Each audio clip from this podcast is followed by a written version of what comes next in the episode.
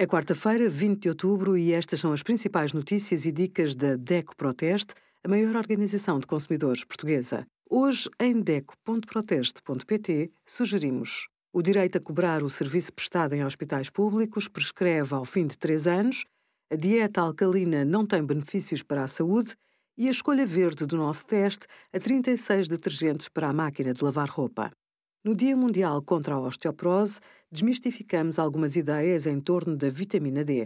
Este micronutriente influencia a absorção de cálcio no organismo e é essencial para a mineralização dos ossos. Se não existir em quantidade suficiente no sangue, contribui para aumentar o risco de osteoporose.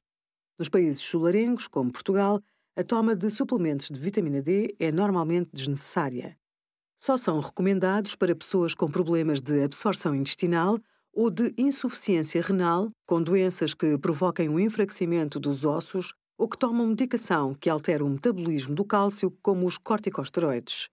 Obrigada por acompanhar a DECO Proteste a contribuir para consumidores mais informados, participativos e exigentes. Visite o nosso site em deco.proteste.pt.